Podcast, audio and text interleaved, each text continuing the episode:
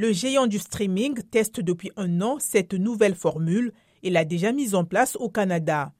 Maintenant, les ménages américains vont devoir payer près de 8 dollars en plus par mois pour autoriser un invité à utiliser leur compte.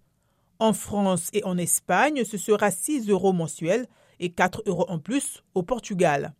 Votre compte Netflix est pour vous et pour les personnes qui vivent avec vous, c'est-à-dire votre foyer, indique un email de la plateforme envoyé hier à tous les abonnés.